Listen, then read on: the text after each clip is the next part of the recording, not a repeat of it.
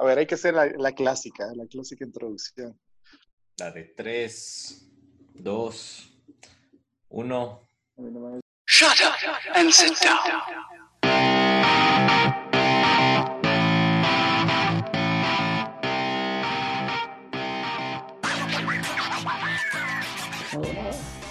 Comenzó la huevada por 10. Hoy el capítulo 10. Sean bienvenidos a Mamá Tenemos Podcast. Último episodio de la primera temporada. 10 capítulos, 10 horas aproximadamente de haber eh, grabado con, con mi primo. ¿Qué más ve? Todo bien, hoy ya estamos por finalizar. Hasta que ya se termina el mes, terminamos la primera temporada y tenemos el, el invitado más especial que pudimos, que el mundo puede comprar, de hecho.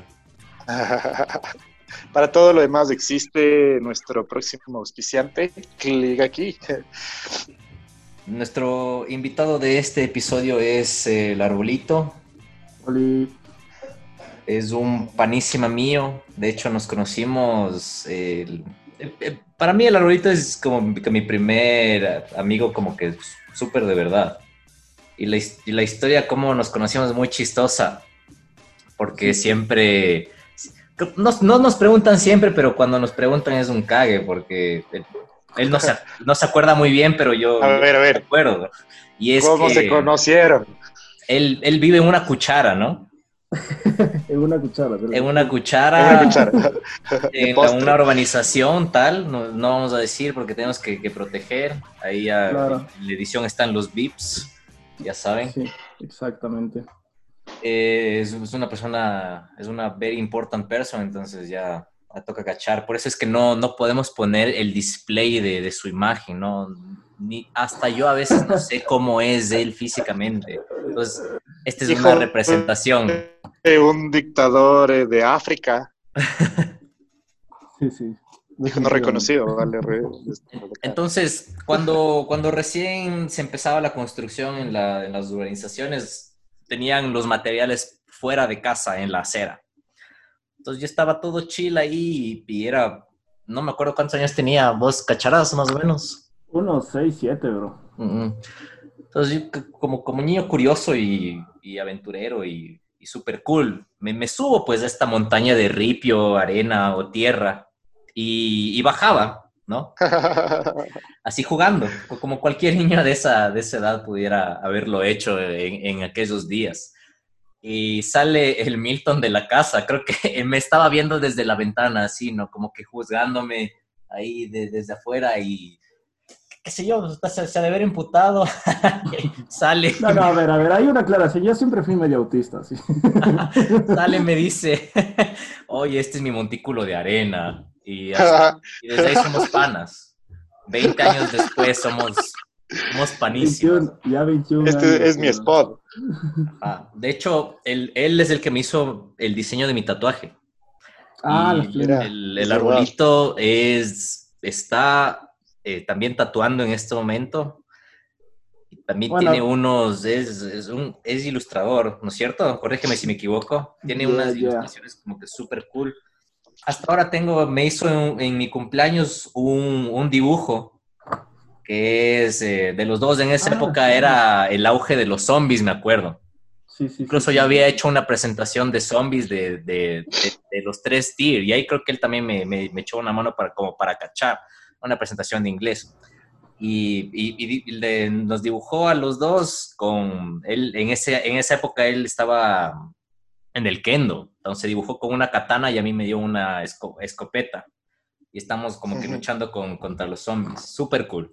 Súper Sí, cool. sí, Aún- sí, ese, ese dibujo era, chucha, ya, ya de tener full, full años, era de los primeros que yo decía, bueno, voy a comenzar a dibujar, no en hojas arrancadas de cuaderno o al lado de los apuntes de matemáticas, voy a dibujar en, en hojas limpias, así, cacho.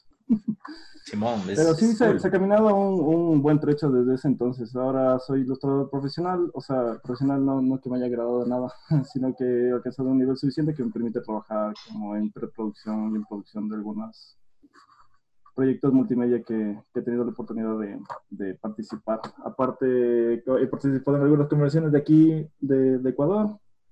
Estuve en la Comic Con gracias Bien. a un, a un panito ilustrador.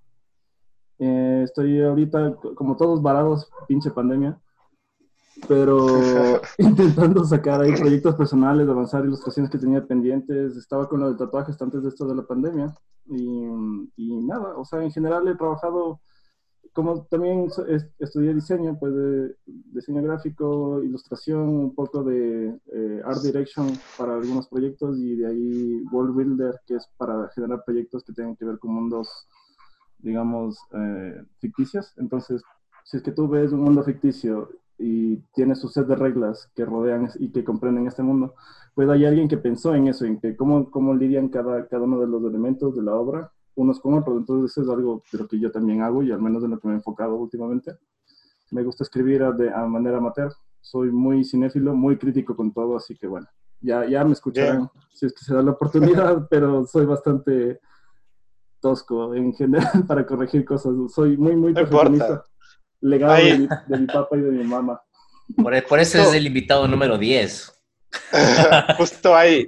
Porque viene la controversia antes de subir el episodio a, Spotify, dado que la mayoría de, gente nos escucha por ahí, te, como que Spotify te pregunta si es explícito o si es fresco el episodio que vas a subir. Entonces, todos, todos los 10 sí, eso sí. son completamente explícitos. Así que, fresco. Igual, si es que hay por ahí correcciones que por ahí necesitamos, están los famosos tips.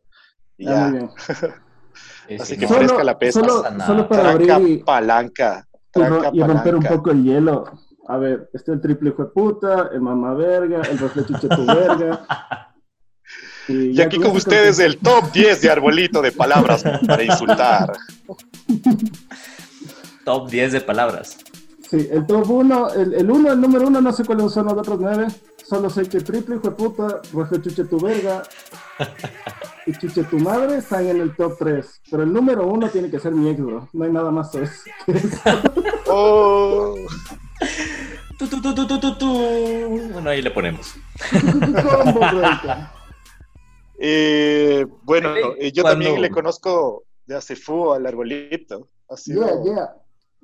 como como Zaparita, mi primo, mi primo vive ahí donde no se puede decir. Y claro, obviamente el mamá me llevaba o me colaba en lo que sería sus como caídas, visitas de, juegos. Nada, entonces también le conozco, certifico su creatividad, certifico su, eh, sus cualidades en el diseño. Y alguna vez también le escribí para que me colite una chamba. Queda pendiente, ¿ah? es, es, una, es una cuestión de, de hacer anime a un, a un par de imágenes que ahí, ahí tengo. Y a ver, a ver, tú hablaste de una cuestión que, que me pareció full curioso, loco, el Comic Con. ¿Qué onda eso? ¿Dónde fue? ¿Qué se hace un Comic Con? Es el, es el típico estereotipo de como que de serie, o sea, enfocándonos directamente de Big Bang Theory, el, eh, te oh, disfrazas, hay full gente, hay concursos, va famosos, no sé, ¿qué onda? ¿Cómo es el Comic Con criollo? El, el Comic Con de acá, el Comic Con de Guayaquil, estuvo, estuvo de putas, porque fui, que, o sea, fui con panas que iban a, de asistentes de la Comic Con. Estos huevones habían gastado sus 40, 50 dólares en entrada a esta huevada. Y yo iba de invitado, con lado de un pana que es un ilustrador que es, o sea, que me lleva muchísimo más nivel. Es mucho más probado, ha estado más años en la industria, pero me llevo de colado y estaba ahí como, como protegida, así. Era, era, él era un Batman ahí, chanfle, y yo era un Robin machuchín. ¿Cuál? ¿Pero cuál Robin? ¿Cuál Robin? El... Ah, tiene que ser Dick Grayson, pues. Ah, ya, ya. Obviamente. Entonces, la, la huevada, no sé, de lo único que me sé el nombre, bro. A mí Batman me vale un poquito. Perdón, perdón, ya me van a linchar los comentarios. Hazme comentarios en Instagram, jódanse todos.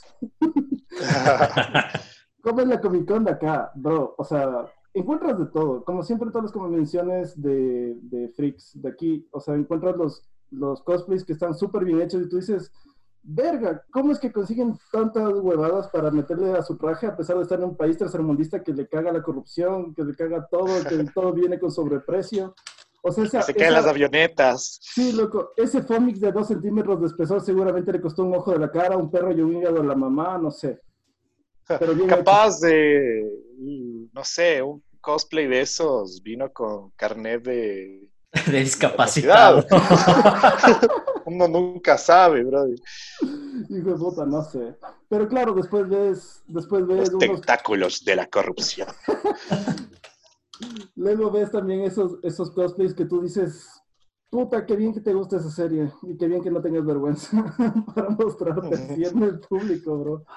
Pero no, en, general, en general buena onda la gente, buena onda, buena onda todo. Lo que sí es que, que bestia, la, la cantidad de gente que va a esas cosas es impresionante y la cantidad de gente que compra cosas de arte es miserable, miserablemente poca se, la sufre como artista aquí un poquito, porque prefieren comprar algo que es un fanart de algo que ya existe versus algo que es un trabajo original. Y cuando haces un fanart de algo que es chance de nicho, pero sabes que es cultura, o sea, si haces una ilustración, digamos que yo llevé una ilustración de, de, la mosca para vender, pues no se vende mucho porque la gente quiere, en ese tiempo quería al Thanos, quería al Thor, el Capitán mm. América. Lo más mainstream es lo, lo que más se vende.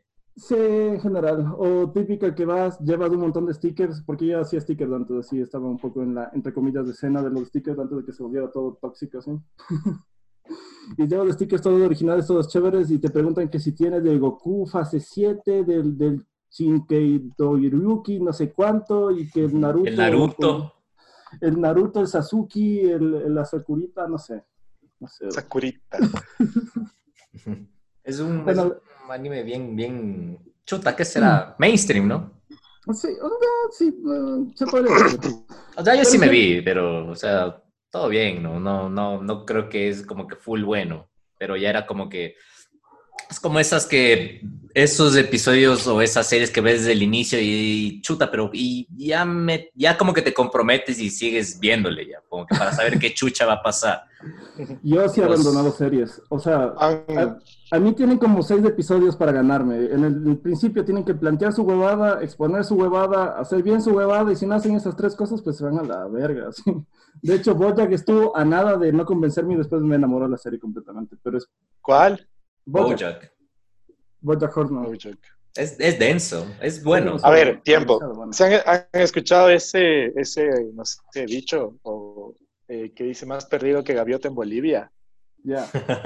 ya. ¿Pueden, pueden decir alguno que a ustedes se les venga a la cabeza así parecido, más como perdido que Adán, el Día de la Madre. Cosas así, ya. Así me siento cuando hablan de todas estas cosas, lo que es full, es full de eso. De la cultura friki, Dios mío, los nerds. Pero ahorita todo el mundo está hecho el nerd, bro. O sea, comenzaron a sacar esas películas de Marvel y ahorita todo el mundo ha sido fan de Marvel. Todo el mundo ha sabido jugar videojuegos, todo el mundo lee cómics y todo el mundo ve anime, hijo de puta. O sea, uno ha Es que en mi caso, en mi caso, nada que ver. O sea, por más películas que hayan hecho, yo creo que no, no, no me llevo tan bien con los superhéroes. No sé por qué. O sea, yo tengo dos excepciones. La primera es Spider-Man, que es porque, no sé, porque en mi familia nos regalaban todo era de Spider-Man, ¿cacha? Teníamos como que los muñequitos que te daban un cumpleaños de Navidad típicos. Spider-Man o Batman. Entonces, para mí eran esos dos. Luego descubriría que no eran muñequitos, sino que eran cómics, pero tampoco me llamó la atención leer cómics. Y luego ya caché las películas. Algunas son buenas, otras son medio malas. Y ya, o sea, eso con Batman. Con Spider-Man lo mismo. O sea, no tengo ese fanatismo tan, tan metido. Tampoco es que cacho, por ejemplo. O sea, no, vos me pones ahorita a, tratar de hacer una línea de, de los de todos los superhéroes y no, no, soy muy malo. No, sí te cacho, es que eh, encima es difícil, porque al menos los cómics americanos tienen esa tendencia de que no hacen una historia de, inicio a fin, y no es que es la misma historia desde que salió el primer Spider-Man hasta lo que hay ahora, sino que han hecho una serie que estaba consolidada por capítulos, o sea, no tan, o sea, que no eran en consecuencia de una historia, de un arco general de todo, y después decían, bueno, ya, ya como que está aburrido este, este Peter Parker de los 60, ya estamos en los 90, hagamos uno nuevo, así, ¡pac! sacaban uno nuevo. Oye, ¿sabes qué? Para los 2000 estos Wambras ya tienen smartphones, saquemos uno que tenga smartphone y ¡pam! sacan otro que tenga smartphone. ¿Sabes qué? Ahora los Wambras les gusta full los negros, hagamos uno negro. Quizás saquen uno negro. O sea, Están de moda. No, tan, no tan así, Escucharon la canción del Salsa Choque y, dijeron, hagamos un Miles Morales, loco. O sea, de hecho, el concepto de Miles Morales me gusta full. es bueno. Porque ya desde los 90 sacaron este, el, el, Spider-Man 2099. Y ahí el man era. Ese es del último, ¿no es cierto? El de Morales es del último. No, no, no. O sea, ya ese tiene algunos años y el último de ahorita creo que es una, no sé cuál, es que no le sigo mucho, no le sigo para nada, más bien dicho. Solo sé la historia general como para no quedar mal frente a otros nerds, porque ya sabes, hay que, hay que conservar eso. Estoy listo para la Comic Con. en, las manos, loco. Miles Morales negro, Parker blanco. Pero ya te digo, en el Spider-Man 2099, el man que es de Spider-Man en el 2099 tiene ascendencia latina. Entonces ya desde ahí se dice que hay un linaje latino por ahí. Un par que se, se, encontró una buena latina o al revés, un, una par que se encontró un buen latino o yo qué sé. Es del multiverso, ¿no? Es del multiverso, todo el mundo coge con todo el mundo, bro. o sea, hay, hay, de todo. Hay un, hay un Peter Parker. Hay un Peter Parker. hay un Peter Parker, de hecho. O sea, todo, todo puede pasar hay un Peter Parker que no tiene poderes y que es que tiene, o sea, usa artilugios para emular los poderes de, Spider-Man, pero no tiene poderes. O sea, tiene unos guantecitos con garras para atrapar paredes, tiene un, cablecito con gancho para, para lanzarse y algo así. Pero ya te digo, o sea, los cómics americanos lo único que quieren es, es que se mantenga eh, la franquicia y más allá de que tenga coherencia no con lo que haya venido antes o después, pues les vale un poco de huevo. Y eso es lo que hace difícil que siga. Y por eso me alejé yo del cómic, al menos del mainstream del, de Marvel y DC, y preferí leer otro tipo de cosas porque se me hacía un poco más fácil. Porque para leerte todo Spider-Man y entender Spider-Man son como 700 tomos, bro, de diferentes editoriales. Y eso solo el canon, porque ya si te quieres leer cada serie, todo lo que sacó, pues ya te fuiste a la verga, bro. Es, es apelar a esos mercados donde donde quieren sacar un poco más de dinero, ¿no? Entonces, qué sé yo, el mercado, bueno, el mercado estadounidense está, está bacán, pero no nos están leyendo tal grupo de personas. Entonces, ¿cómo, ¿cómo, apuntamos a estos manes? Ya hagamos un Spider-Man que hace esto, de una. Entonces, hacen la evaluación, marketing, chin chin, si vendemos, listo, campaña. Y así para todas las huevadas, ¿no? Sí, a mí lo único que me molesta, es que yo no estoy en contra de que se haga para todo, o sea, que se haga algo, una mayor representación latina, mayor representación LGBT o mayor representación de lo que quieran, pero hagan cosas nuevas. Claro, coges, coges y dices, ah, es que quiero un superhéroe que, que, haya crecido en la Unión Soviética y que tenga toda la moralidad retorcida y que cuando se vea a la humanidad frente a este hombre que es, que es prácticamente un dios entre, entre las personas, pues les, les ponga miedo. Y tú dices, bro, qué buen concepto. Sí, y va a ser Superman. Es como, pero ¿por, qué super? Haz uno nuevo, o sea, podrías generar todo ahí, un backstage. No, no, va a ser una versión de Superman. Superman de Tierra Roja. Hay una, ajá, hay una película esa que me llamó full la atención. Es como, mira. Red, Superman, que es man es eh, Red Song, ajá, algo así. Ah, sí, es que hay varios, o sea, hay entre comillas varias versiones de, de, eso. O sea, hay el, esa película en live action de este Wambra que igual es como Superman y que es hecho como de terror la película. Que tiene una ah. capa que es como una cobija cuadrita o alguna cosa así. No, Bright Light, no. O sea, el, man se hace malo, ¿no? Es Superman, pero si es que se hiciera malo. No me la vi. Sé el concepto básico de eso, pero es básicamente es como un what if de Superman igual. O sea, el man igual llega del espacio, lo crían personas de acá, pero tiene una perspectiva diferente de la humanidad y pum, se hace malo. Claro. ¿Qué puedes hacer? o sea, ¿qué preferirías? Por ejemplo, o sea, se ve que, lees cómics y, te encanta la, eh, la cuestión, pero ¿qué prefieres cuando se publica una película? O sea, eh, verla, verla eh, en, o sea, en versión animada igual, o sea, es como conservando, no sé, quizá un poco los rasgos del cómic, o verla en live action. Verás, mi opinión al respecto de eso es que no importa eh, lo que estés planteando, lo que plantees tiene que estar acorde al medio en el, donde lo planteas. Entonces, si es que haces cómic, tienes que explotar todos los recursos del cómic. O sea, en el cómic tienes el chance de que la gente puede leer eh, textos extensos después o antes de la historia, como pasa en Watchmen, que hay los reportes de Rorschach y tienes las páginas enteras de Rorschach y estás, no estás leyendo un panel de algo que dice alguien, sino que estás, estás leyendo algo que es un texto ficticio que lo escribió un personaje ficticio. Entonces estás de primera persona leyendo lo que el man escribió. Ya tienes otra perspectiva, cosa que no puedes hacer en el cine. En el cine, si es que vas a hacer cine, tienes que explotar todos los recursos del cine. Tienes que saber montar buena fotografía, tienes que montar buena, buena música, tienes que saber montar buenas escenas, buena coreografía, bueno, todo. Y si estás haciendo animación, pues tienes que explotar todos los recursos de animación. Cuando la gente coge una obra que ya tiene, ya tiene su, su, su, su medio de nacimiento, o sea, cogen el cómic y quieren hacerlo película, ya de por sí se debe asumir que se van a perder cosas y que de alguna manera vas a tener que compensar, porque no es lo mismo leer leer Watchmen que ver Watchmen, porque encima estás teniendo, estás teniendo esa distorsión de la obra que hizo Zack Snyder, que en vez de hacer una obra de héroes que se supone que tenían que darte un poco de asco. Oye, por acá hay Watchmen. ¿What? Eh, o sea, en, Watchmen, en Watchmen los héroes no tenían que inspirarte para nada. Los héroes tenían que, en Watchmen tenían que haberte dado un poco de asco, un poco de pena, un poco de vergüenza ajena y lo que hace Snyder en su película es decir, no, es que son lo, son lo más cool de la vida y les voy a poner una hora de, de slow motion ahí para que se les vean los músculos bien chéveres. Es como, bro, perdiste la esencia del cómic completamente, ¿sí? ¿entiendes? Pero visualmente el man utilizó mucho recursos de cine y cuando me la vi por primera vez sin haberme leído el cómic dije, pues está muy cool, a mí me gustó mucho de vuelta. Por ejemplo, esto, sí va a, esto va a sonar horrible. Yo me enteré full tiempo después que Watchmen era un cómic, por ejemplo. Pensé que era una peli. mira, luego... Bro, en el tráiler ponía, basado en la novela gráfica de Es que, es que esa etapa del tráiler yo estaba muchándome una piel. No vi. ¿Sabes qué? De hecho, este argumento... Yo no sabía leer hasta hace poco, lo siento. tú vas a cualquier convención de cómics y ese argumento te salva de todo, porque el man te puede decir, ah, es que no apreciaste el no sé qué, del no sé cuánto del director y del... Es que, bro, perdón, estaba muchando cuando estaban dando eso.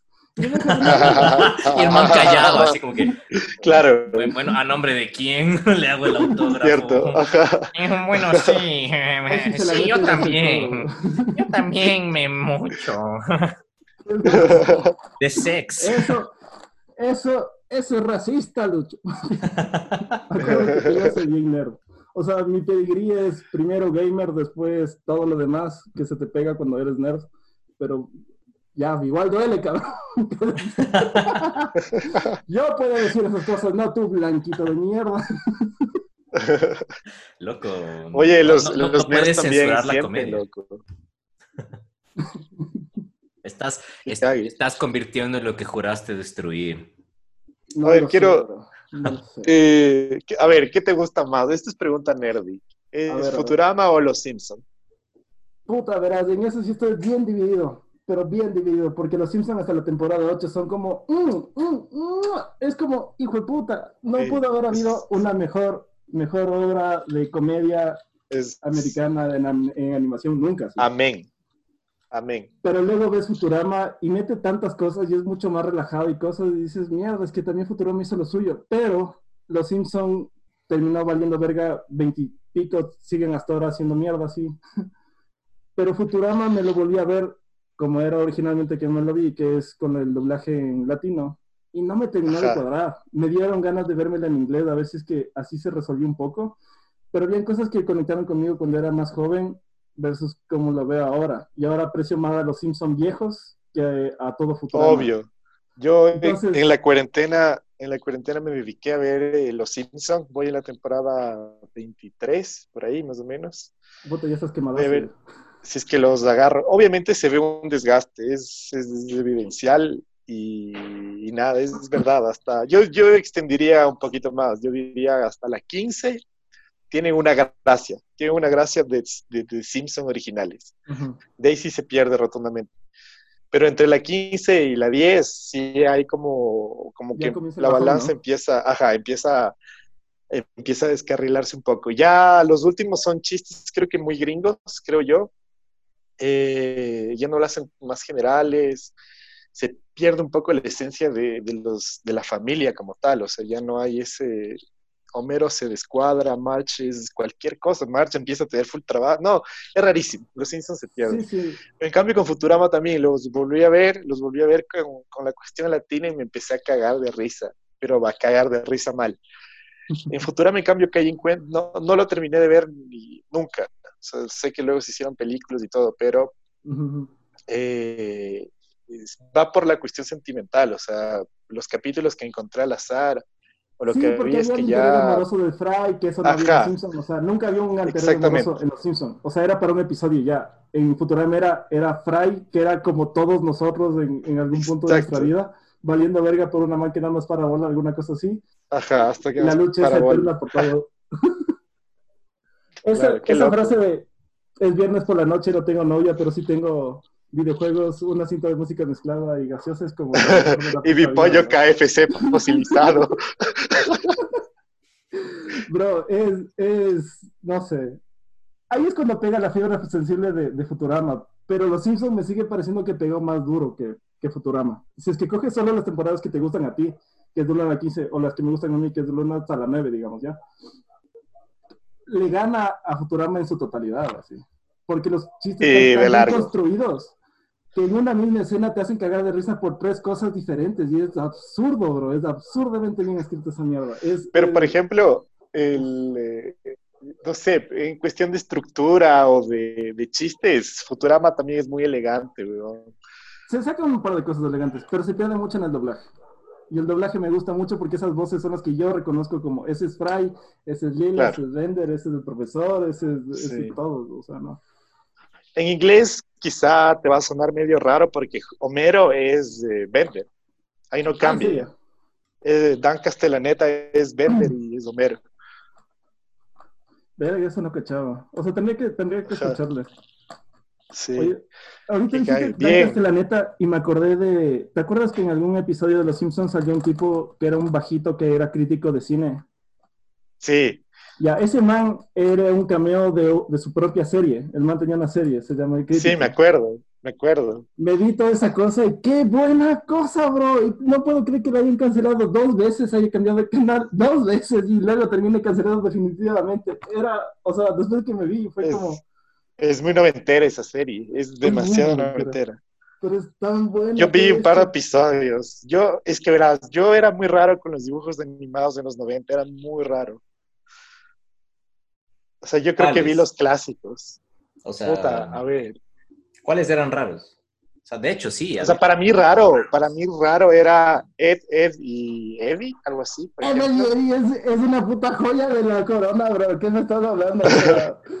bro. Para mí.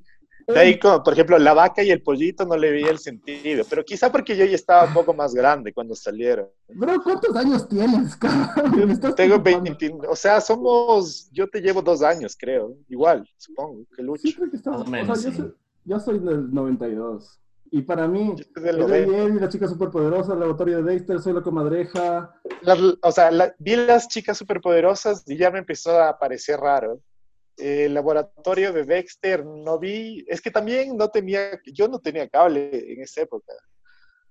Eh, bueno, ese ha sido un limitante para muchos. O sea, yo no tenía cable original. Tú eras como... Ajá.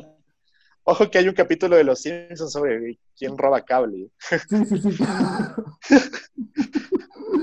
Pero no, o sea, todo lo que salía en, en Cartoon Network en los noventas fue como perfecto, bro. O sea, no, no podían haber tenido una animación más perfecta. Le metieron una patada Nickelodeon... de las canillas a Nickelodeon, pero impresionante. Porque yo era chico Nickelodeon, bro. Yo era, yo era equipo Nickelodeon. Y después me pasé Yo también. me pasé a ver Cartoon y dije, bro, Cartoon tiene todo lo bueno. Así. Nickelodeon había... Cartoon, Cartoon me eh, enganchó cuando empezó a pasar los eh, Looney Tunes. Ah, claro, sí, con eso. Ahí, ahí fue como que, ok, listo, ganó. Chao Nickelodeon. Yo los veía en el 8, en el 10 y creo que también daba en el 5 de Televisión Nacional. Me acuerdo, me acuerdo. Eran buenos. era, era, como, por alguna razón, todos los canales tenían derechos para la transmisión de Looney Tunes. y independientemente de la hora del día en la que estabas, podías pasar un, algún canal y podrías posiblemente encontrar un episodio o varios. Claro, es que antes había una huevada que se llamaba la Asociación de Canales de Televisión del Ecuador. Ya. o sea, esto también eh, en el fútbol se asociaban todos estos canales, ¿cacha? Que compraban generalmente entre todos derechos para repartir, eh, por ejemplo, el Chavo. O, bueno, sí, claro, el Chavo estuvo en el 2, en el en el 5, después en el 12 también, en el 10 daban a las 12 de la noche, alguna mierda así. En el 2 me acuerdo siempre del, de Gamavisión, el chavo que cae. Las series, weón. De ahí, a ver, ¿qué más es? A ver, series, eh, series raras que, que, que, vimos de chamos que nos gustaban y ahora que los vemos de, de grandes o, o ¿Sabes qué me gustaba mucho? Eh, eh, Le temes de la oscuridad es una es una de esas. Sí, sí, sí, sí, sí, definitivamente. Había, hay unas dos de esas de esa huevada. Que me sí, hay unas que te, que te ponen a parir full. También hay uno que se llama Cuentos de la Cripta, pero no era el Cuentos de la Cripta que era como full de miedo, sino como era... Eh, Casi comedia, ¿no? Cartoon, ajá, era, ah. eran dibujos animados. Hay, un, hay una historia interesante sobre eso. O sea, el programa este, por alguna razón, estaba siendo desarrollado al mismo tiempo por dos compañías de animación o por dos directores de animación. Y hay unos episodios que se ven bien Scooby-Doo y son como cualquier cosa, y otros y otra serie de episodios son buenos. Que, tienen, un nivel de animación y de ilustración en pantalla. Sí, no, no, no, no, de, verdad, de verdad tiene, tiene esos verdes tóxicos. es, es, muy, es muy bueno, es muy bueno, prevalecen esos colores, están muy buenos. De ahí yo también veía, eh, era una serie de bebés, se llamaba Baby Boobies. Baby ah, No me acuerdo, pero eso era el telepatín, bro. Telepatín, ah, loco. Telepatín, exactamente. Vamos ahí. Yo soy, yo soy el que siempre se acuerda de telepatín. Siempre que alguien está, o se está en un grupo y todos así, milenios asquerosos de los noventas, están hablando así de lo mismo, yo digo telepatín y todo el mundo, oh shit, cierto, telepatín, a la verga. Es como, bro, era mi credo telepatín. O sea, yo me levantaba con Topollillo, me iba a dormir con, con Conan, el niño del futuro Qué bueno que era Conda, güey. Voy a ver ahorita mismo Conda. Está en, en, YouTube, está en YouTube, échate, échate. Es demasiado bueno. Encima es Ghibli, bro. Es Ghibli, es, es de Hayao Miyazaki esa cosa. Es, es, obra de arte, bro. Cinco estrellas. No, telepatía. No, capaz no te acuerdas, Arbolito. Había una serie de unos robots que jugaban deportes. Ah, oh. Me suena. ¿Pero qué, eh, qué más hacía? Ese era Robot Master. Jugaba, a ver, era un man que reparaba robots y se inscribía a una liga de béisbol. Y, era, y eran los colores como súper, súper, como blanco, azul, amarillo, rojo y así. Sí, ajá y competían con otra empresa multimillonaria que hacía robots perfectos y siempre ganaban los manes. Era bueno, no, me acuerdo cómo se llamaba, pero me encantaba. La programación de TV Patín era una belleza, loco. Es verdad. Era una maldita belleza. Era una joya, bro. Esa había, había también, eh, Arbolito, una serie, era como Star Trek, pero de niños, que eran como de diferentes planetas. Había una man de Venus que tenía una huevada acá. Ya un man de la Tierra. Era como una academia estelar, se llamaba, creo. Pero eso ya es mucho después, no es tan viejo, ¿o sí? No, sí, es re viejo. O sea, viejo. No, Había un man que, podía escuchar full bien, que tenía pelo largo y podía escuchar full bien, una man que podía. que tenía como. el principal era encuentro, si es que encuentro, lo pongo aquí en YouTube, voy a buscar. Sí, cabrón, porque esa, esa me suena. La anterior me suena más, porque me acordaba que me gustaba full. O sea, desde siempre creo que, no sé, como ahora soy full transhumanista, eso quiere decir, o sea, em, mejoras robóticas en humanos y bla, bla, todo cyberpunk y, y, la cosa para, en resumidas cuentas. Es algo que me he dado cuenta conforme he crecido, que siento que la programación que veía desde chiquito, porque yo era muy, muy fanático de la televisión desde pequeña, ha ido formando que yo me vuelva transhumanista, bro. Comencé viendo Jivan, había más Intercepta, todo robot, ¿no? También. Este, este el que tú me dices se llamaba Robot Masters o alguna cosa así era. Iván. El, Robot Masters.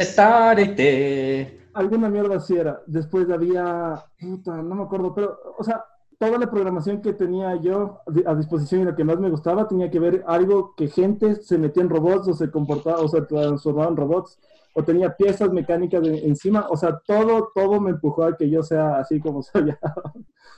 en el 2 daban Tecaman, bro, bro. Tecaman, ¿se vieron alguna vez Tecaman? No. No, no me suena era, o sea, tiene uno de los diseños de robots que más me han gustado así hasta, hasta la fecha. Y era un man, capaz se acuerdan si es que los digo más o menos, Rama, era un man que peleaba con una especie de arañas espaciales en, en, el espacio, valga la redundancia, y tenía un cristal con el que se transformaba en un robot. El Doom. era como Doom, bro, ¿me Ay, es infancia. ¿Se acuerdan cuando bueno. casi se muere? Fue el momento más, más tenso en toda mi vida hasta los cinco años. hasta ayer que hablé con mi psicóloga. Era como, y estaba ahí roto en el piso y como que no se quería levantar. ¿Cómo iba a saber yo que sí se iba a salvar? Ah, ah yo tenía cinco años. Claro, ¿Qué eso? Ahí te no, yo, el enganche. Eso de casi muerte que, que, que, que, me impactó fue caso así de Wambra. Para mí fue Iti, loco. Cuando se, Iti casi se muere también. Y, y le ves así como que poniéndose gris y la planta se empieza a poner gris y ya el man ya no hablaba y el man, el niño se enferma. Como que chucha, loco. O sea, no, sé, no sé qué tanto me odiarán por esto, pero a mí nunca me gustó tanto Iti y cuando me lo vi de chamo, le presté tan poca atención que cuando estaba comenzando a morirse y dije, dije como, ¿qué chucha le pasa a este man? Yo no vi que le hayan disparado, que le hayan hecho nada. ¿Por qué está así? Y yo le a ver al Wambra y el Wambra también se está muriendo, bro. Y dice, ¿qué pasa a este man? Chucha tiene, le pasó el sí, espacial, qué chucha. Puta madre. Y igual ahí pálido, sin camiseta, en una mesa ahí, valiendo vergas. Empezando a ver como, y ti valiste verga, cabrón. Mira, No, a ver, tiempo es Spielberg primero. O sea, está buena la peli. Y está ahí también la, esta actriz que me gustaba full antes, antes de que valiera. Eh, Drew Barrymore. Drew Barrymore era la niñita esa que después me enteré que era la niñita porque la había visto en como si fuera la primera vez. Dijo, sí, su primera actuación fue en E.T. Fue ah. como, ¿cómo que en E.T.? Y ahí, hablar hacia la verga, y dije, hijo puta, no voy a Claro, es verdad, es la niñita. Perdón, tengo muchos datos así de, de trivia, por si acaso un mer salvaje me salta encima. Para ese futuro.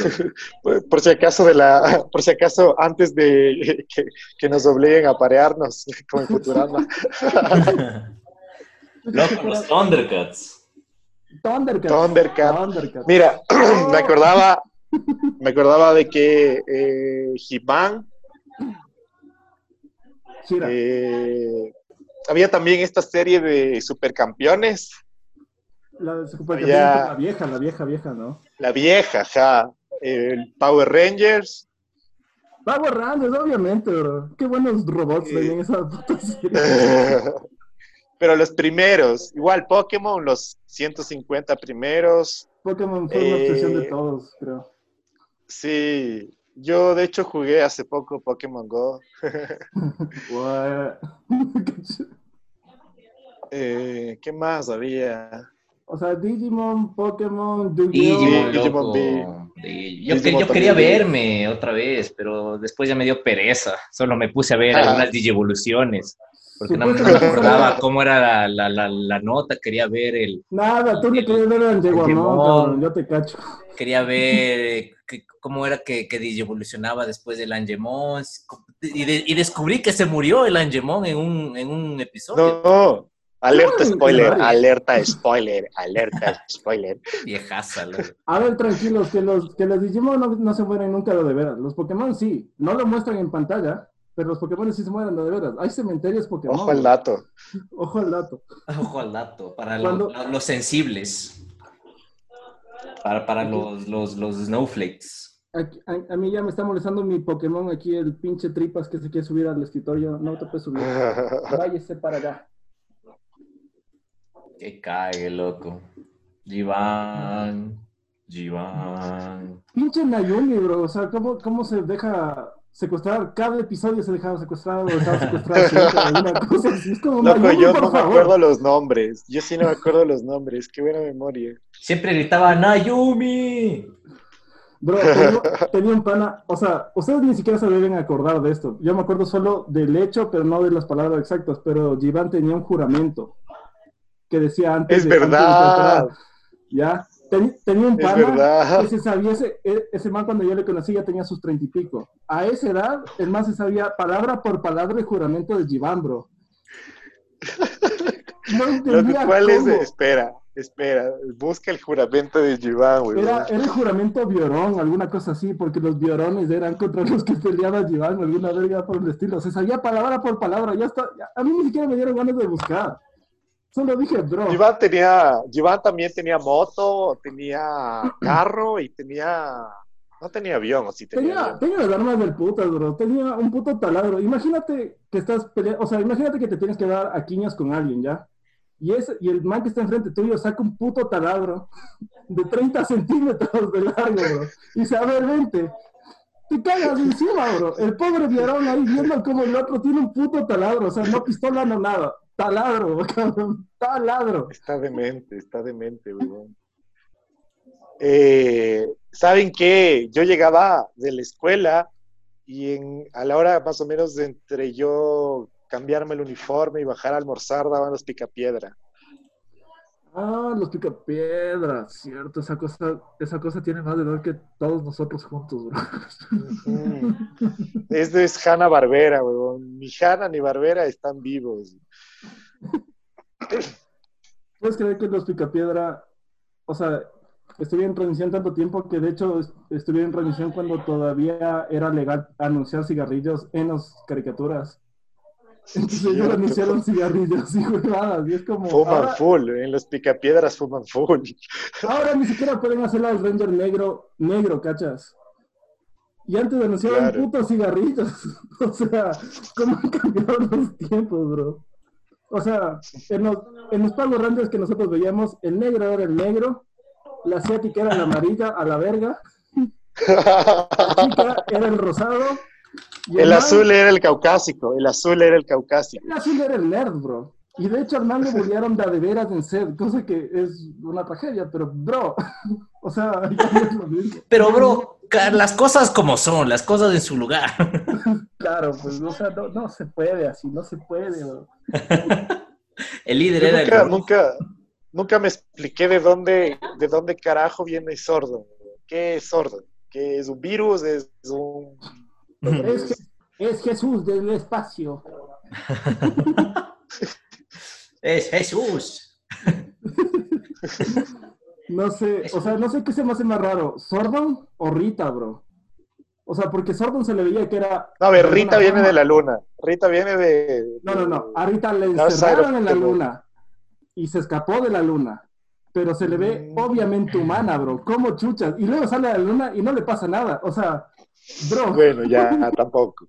Dale un poquito de ilusión, ponele, un- ponele voluntad. Oye, pero ese man tenía, un- tenía un plan maestro para cada cosa. O sea, Pana, Sordon es un tubo. tú. Ese man. Es un tubo. Es un tubo Sordon- medio pedófilo, weón. Sí, ¿no? O sea, pudo haber escogido a alguien mayor de edad. un- Ajá, atletas- partiendo por eso. Ajá. Atletas entrenados. eh, Un par de no chapas. Ca- campeones de MMA. No, no, si eran Pero chapas no. se les robaban los uniformes y vendían en la bahía esa huevada. Pero no. también había, loco. Tenía que. ¿Ah? Liveman. Spider-Man. Ah, Iceman. Ah, Liveman. Liveman. Claro, esa, esa cosa creo que era predecesora de, de Power Rangers. Y eso que Power Rangers ni siquiera es Power Rangers en sí. O sea, cuando salió originalmente en Japón, eso era Super Sentai, alguna serie Super Sentai X, así. O sea, ¿En Super Sentai es el género. Es el género de Power Rangers de Super Sentai. Y, y produjeron esas mierdas, a- pero a baldazos, bro. Así como, hagan de esta mierda, esto se vende, esto se pueden hacer juguetes de todo, así. Y una de esas Yo me compré, o sea, mi vieja me compró el verde el que se cambiaba la se, cabeza. se cambiaba la cabeza. Yo tenía el negro, bro. Se caga de risa. ¿Qué pasó? Pues no. Nos van a cancelar. No, pero O sea- el, el- el intro de Liveman es mejor que el de Power Rangers. Solo porque tenía No, un no he visto el. Tenía un perro en patineta y solo por eso es el mejor intro de Super Sentai de la historia del universo, cabrón. Porque, o sea, si cachas, o sea, para los que sí se vieron Liveman, es- salen con unos putos delfines, loco. Están haciendo un- una, una puta Es acrobacia. verdad. Salen haciendo una puta acrobacia ahí. Y el- uno, Power Rangers es la, sale la Kimberly. y ya. Nunca me gustó la Kimberly, bro. Me parecía huesudo la man.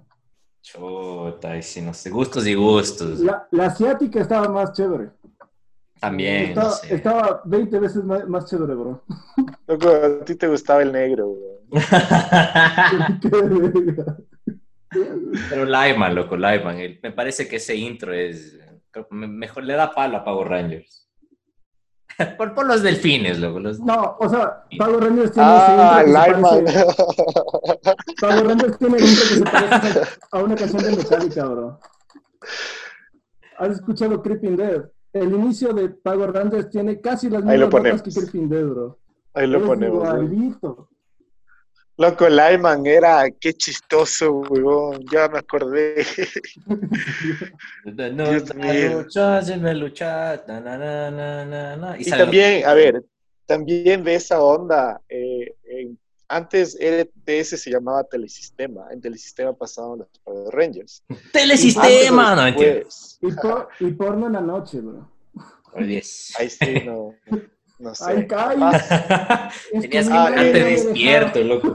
Acomodar el- la, el- la- la antena de tu televisor, cerrar las cortinas y, y no siempre daban, loco, no siempre daba. Entonces era como que tenías que cacharle en tu mente, ya empezabas a hacer como que, a ver, eh, hoy jueves no, no da. Y cachaban los viernes, loco, y tenías cronometrado, tenías que decir, son las 11 y todavía no da, y ya te quedabas de sueño y ya daba, loco. el cine C, cine pro, pues. Cine C. prohibido para menores de edad. Ah, no, que no. Claro, en Teleamazonas, sí, pero ya más grandes, no, No, no, te- te- cuando veía Lyman. Ayer, loco, ayer. Veía, veía Lyman en el día y a la noche veía. Era un precoz. De día luchaba contra la justicia, Ajá. eh, lu- luchaba conmigo mismo. No, de ahí. No, a ver, en Telesistema daban antes o después de, de Power Rangers uno que era de solo tres tipos, que era como Troopers, algo así. Eran grises. Ah, eh, Y tenían un carro. Todos tienen No carro, bro. Todos, todos No, tenían los carro. Power Rangers no tienen un carro. Porque tenían dinosaurios mecánicos gigantes, bro. No necesitaban- Que le salían Sí, pero no, no había un carro en donde puta estaban los cinco, los cuatro. Ah, eso Tenían un solo carro para todos. Tenían Ajá, un carro familiar ahí. ajá, pero no era. También era tuneado como ellos. Pero Tenían su buena blazer con sticker de... de... tenía, ajá, tenía stickers de disparos. Espérate, esa es la que tú dices, no tenían los cascos como, como escarabajos o algo así. Mm, no sé. Entonces es otra. No me acuerdo tanto. Pero hay una de esas que es que los manes se meten a una computadora. O sea, nunca pasa nada en el mundo real, pasa todo dentro de una computadora. Y pelean contra kaijus dentro de una computadora. Y es, y es así, son tres y son como los Power Rangers igual. No sé si es el mismo. ¿Saben qué era buenazo también? Meteoro. No, Meteoro, tú cómo te va a gustar ese huevado. Loco, Meteoro, el de, dibu- el de dibujito era una bestia, weón. Yo me acuerdo. O, no, o cómo se llama. No sé si era Meteoro. No, no, sí era Meteoro, solo que no, a mí no me gustaba mucho. Era ya muy viejo para mí. Se notaba que repetía la animación esa de que, que pasa el mismo árbol 20 mil veces así. Como supercampeones. Puta, en Supercampeones, esas canchas se veía la cubratura de la puta tierra, bro. O sea, Ajá. esos chamos Sí. corrían kilómetros, bro. Kilómetros. Los, los partidos duraban días, hasta llovía en medio, o sea, habían estaciones en medio de los partidos. Y no sé qué más, qué impresiona más, que los chamos sigan jugando o que los papás sigan viendo, bro. ¿Cuántas veces Sí. te has quedado viendo hasta el último sin echarte una biela de sus manos? Dan sentado y de, ah, sí, ah, ah. Para dar un pase, el man te cuenta su vida. Es como, chucha, solo das un gol, weón. Chucha, pásame el balón, loco. Pásame el balón. Sí, lo peor es que no sé por qué se demoran tanto antes de hacer el pase, si cuando ya daban el pase igual se demoraron tres episodios hasta que llega la otra persona. O sea, pateaban, era, era la gravedad de la luna, pateaban un poquito y la pelota una hora en el aire, bro, una hora en el aire. De ahí, a ver, también empezó Bob Esponja. Bob Esponja, bro, eso, eso hasta hoy, por los Bob memes. Esponja ya es muy viejo. Claro que es su viejo. ¿Cuántos tiene? Ya 10, ¿Qué 15, más? 20 años. Eh,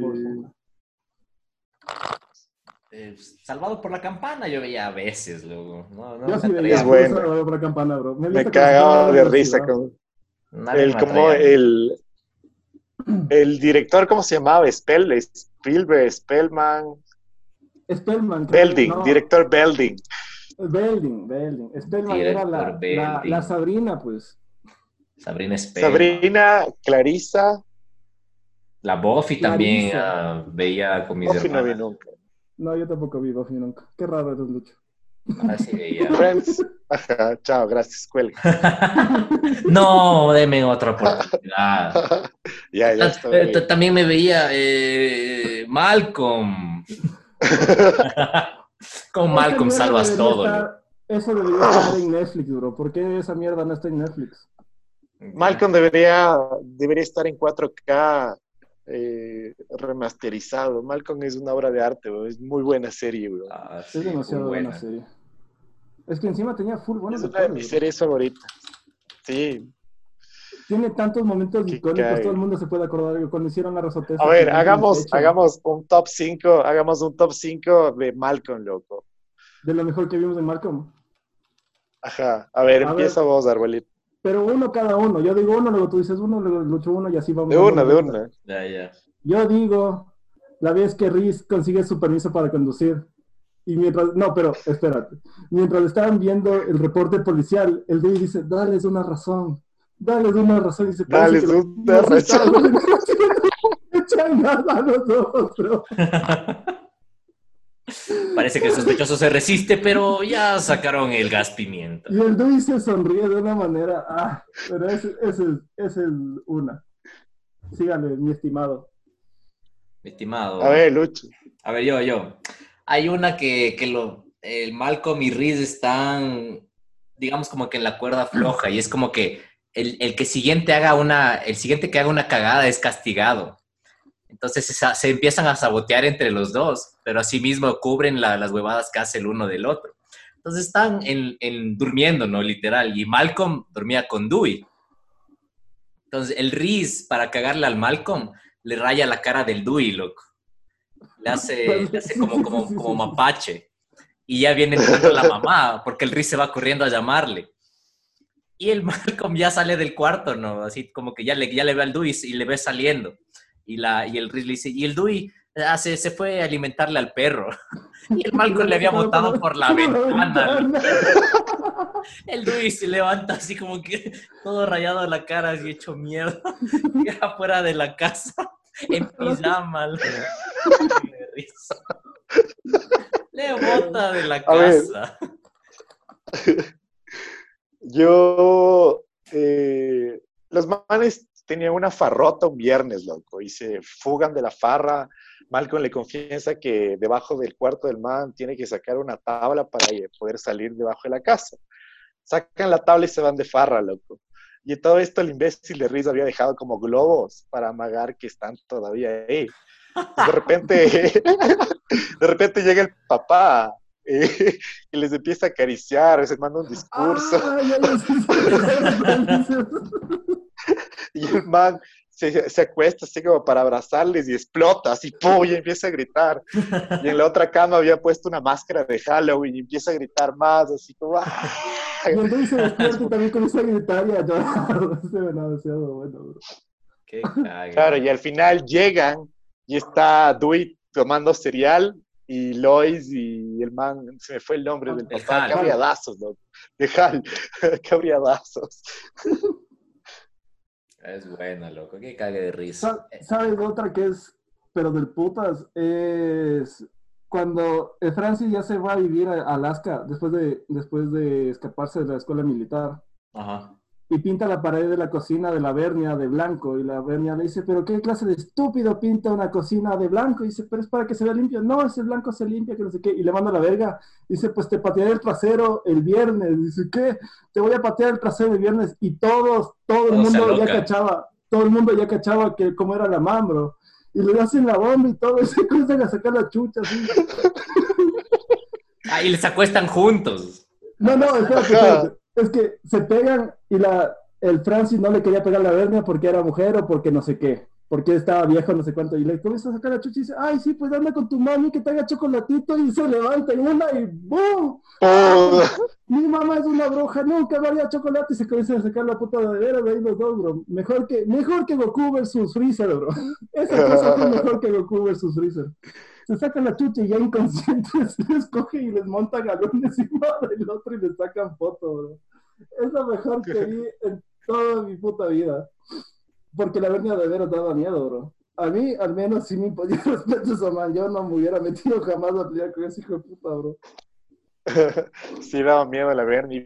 Había un viejo también que daba miedo, un viejo que era ciego, loco. En Un Alaska. viejo que era ciego. Ajá. Que el que le dice que no va a agarrar nunca a esa rata gigante. Ese es un gran episodio, loco.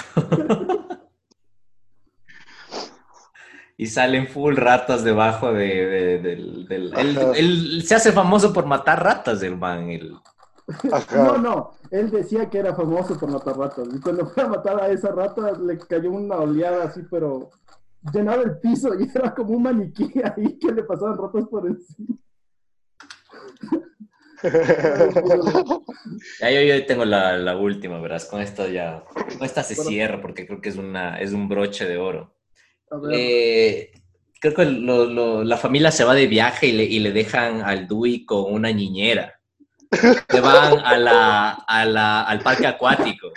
cierto. Y el Dewey empieza a congeniar con la niñera, loco, empezando con los botones, porque él se, se come un botón, ¿no? Bueno, el caso es que congenian un montón y empiezan a bailar esta canción de Fernando. Y empiezan a bailarlo. Y se emociona full y dispara ¡pum! y ¡wiu! la man se queda cao, ¿no? Como- Cague de risa. Y la siguiente escena es literalmente la man metiéndose en una ambulancia y el Luis. Ambulancia. Sí, loco, que cague de risa. La man quedó chao ahí. Su momento de felicidad. Genial que era Malcolm. ¿Se acuerdan ustedes que o sea, había esos como como colmillos de vampiro también, como que son es bastante retro, que antes se Ah, sí. ponían en toda la en toda la boca y, y salías haciendo esa- esas notas. Es que esos, esos salían con los helados de Drácula de pingüino. Te venían en los helados. Los que te pintaban la lengua de azul o de alguna mierda así. Eran no heladazos de esos, bro. Era como relleno de fresa y el, y el resto era como de uva. alguna Todavía hay, es el paleta rellena, se llama así, paleta rellena. No, no, no, Loco. pero Está bueno. El, Los el era de hielo. Ah, los hielocos. Ah, yo tengo un yeloco, yo tengo un yeloco y también tengo la tarjeta del yeloco. No, ¿qué en serio? Habían las Tengo cajitas. uno que se llama Yelocos. bronceado. Esos hielocos nunca tuve todos, ni todos los que quise. Habían un montón que tenían en realidad unos diseños del putas y luego te venían en la cajita para llevarlos y la cajita quería yo, bro. Imagínate llevarlos. Loco, los capo. Los ¡Ay, tenían buenos juguetes. Los chisguetes de capo fueron lo mejor que sacaron. Fueron lo mejor de lo mejor, bro. Pero nunca, nunca tuve el de naranja porque siempre se acababa, maldita sea.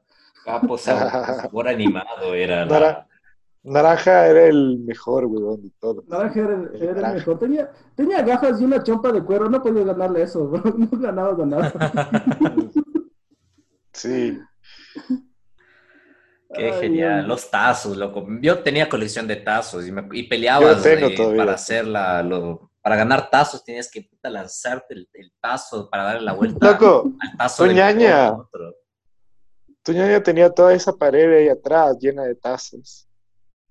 Así. Oye, yo, yo, no sé, no me yo me acuerdo. acuerdo. de Ellos tenían un, un, al- un álbum donde ponías Sí. la, la lámina donde iba el dinero, loco, porque ya, mi, mi papá me los dio y yo ponía ahí los tazos. Em- Emulaba la, la colección de, de dinero que tenía él. ¿Y tienes todavía los tazos? No, en mi... Igual, eh, pa- para mí era como que, bueno, ya son los tazos y voy a regalar y regalé, loco. Regalé ¿En mis serio? tazos, eran, eran los tazos de Pokémon, me acuerdo. No, bro, esos valen, valen plata ahora. No sé si mucha, pero sí valen plata. Yo tengo full tazos de Pokémon, pero antes habían tazos de Looney Tunes, de Batman. De Digimon full también. Los tazos eran, eran, era la magia, loco. Era la magia los tazos. Y vos te ponías a jugar tazos y, y puta, lanzabas el tazo para darle la vuelta al tazo, brother, y ganar tazos, loco. Así jugabas tazos. Claro. O intercambiabas. ¿Te acuerdas, ¿Te acuerdas de Alf?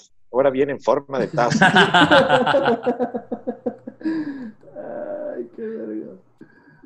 Qué genial, loco, que eran esos ¿Se, acu- tazos. se acuerdan cuando salieron unas ediciones de que no eran tazos, pero venían en el mismo material de los tazos, que eran los personajes de Cartoon Network que les armabas? Y había Mm. Johnny Bravo, estaba Dexter, Cierto. estaba, estaba la vaca, estaban todos, También, ¿no? Todos los así, los Digimon vinieron así también. También vinieron los videos, sí, los plenos. Después hubo, creo que trompos, y había unos, unos trompos que eran como tazos. O sea, eran, eran como unos tazos con un, Sí, con me un acuerdo, armables. empujado, o como repujado, ajá. Y le doy la vuelta, no sé. Y esos eran de, esos eran de DC, creo, o de el otro. no Ajá, ajá, ajá, eran de la Liga de la Justicia. Eso. Y había algunos de putas. Pero no sé, yo con los tazos nunca me llevé, o al menos nunca, nunca fue como, ¿cómo chuchas juegas de esto? Para mí llegaban esas monedas de plástico a mis manos y dije, bueno, están lindas para coleccionar, pero no sé cómo se juega y pada el cajón. Y en algún punto solo se hizo verga. Monedas de plástico. Había una jugada prohibida, loco. O sea, no tenías que dar el, el tazo que caiga, eh, o sea, acostado. No, no podías darle eh, recto. Porque obvio, si le daba recto y le dabas en el ángulo, era como que un flip seguro. Entonces, era, ¿jugamos así o, o- o- o sin esto? Entonces era, no, no, sin eso, solo tazo normal. Tazazo normal. Claro, y el tazo, el tazo se desgastaba, lo que era como ¡pum! Y, y- y vos tenías tu tazo para luchar, pero la cagada es que a veces tenías que jugar con el tazo que apostabas. Ay, y que te quedabas sin posibilidad de recuperar nada después de perder. Chucha, revancha, loco, y si es que el man, el otro quería. La revancha. Loco, no tengo tazos, pero te doy, te doy mi libro de matemáticas a la verga. Oye, ¿qué, qué, qué, qué código de honor ese, loco? Como que, bueno, ya perdiste, toma, bro, ya, revancha, no, bueno, ya nada. En mi colegio, con lo que sí se pusieron locos fue con los Beyblades. ¿Alguna vez vieron, jugaron, Sí, tuvieron? pero no, ya, yo no, no jugaba yo con eso. Creo que salió como que un poco más tarde. O sea, al O menos sea, para... Había unos chimbos, bro. Habían, o sea, no los originales, pero había unos chimbos que era bá- básicamente como jugar trompos, pero más arrecho porque te golpeabas con otros trompos, pues. Sí, Me acuerdo que un huevón llega con uno de esos trompos con luces y con musiquita y todo así, con, con esta lambada rara. No. Y era ahí chichinchoso y que no sé qué, dije, ya, pues a la verga, y me fui a comprar uno de latón, bro. Vendían esas vergas de latón. Y le lanzo, loco, con todas las iras del mundo, como que fuera personaje de esa misma serie. ¡Boom! Esa huevada de, de trompo de plástico que tenía el man, quedó partido en dos, bro se quedó llorando un ratazo y yo le decía, bro, me tienes que comprar trompo, el tuyo está roto, me tienes que, me debes uno, yo te gano. código de honor, loco. es No el digo de honor, ándate a la mierda, si anda a llorarle. a acuerdo entre caballeros. O sea, todos saben eso, no, no, nada. Y por alguna razón dejaron de jugar conmigo. Oye, Y es ese, por ese eso trompo que- de latón era un arma, bro. Si le dabas en, el tobillo a alguien, si le sacabas chillando, cabrón.